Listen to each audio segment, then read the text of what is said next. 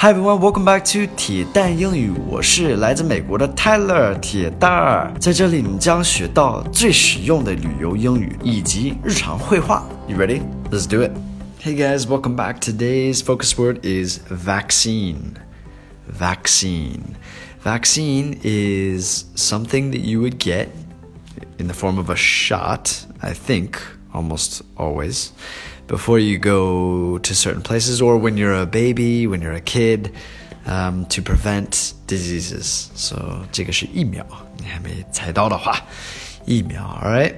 So some American culture behind vaccines is vaccine requirements in America are different than Chinese requirements.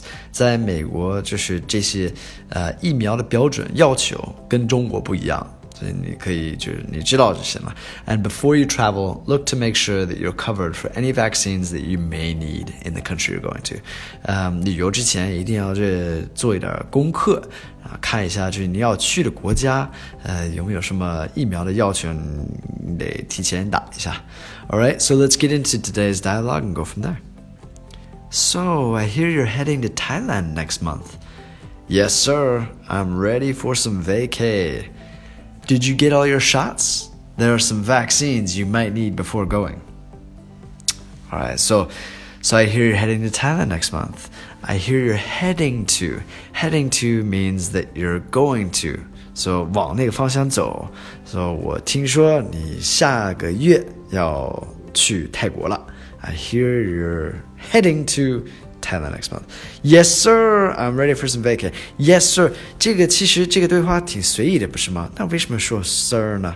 We say this sometimes just kind of like joking. It's not really 不是真的说他按呃对呀，先生。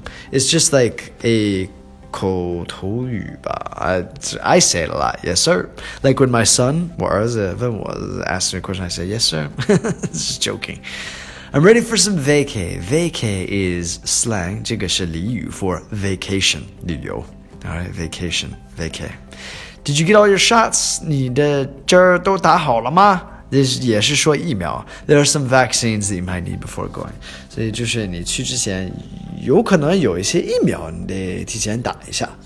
Alright, so some key vocabulary here. We've got heading to, vacay, shots and vaccine. Thank you guys for listening. Thanks for your support.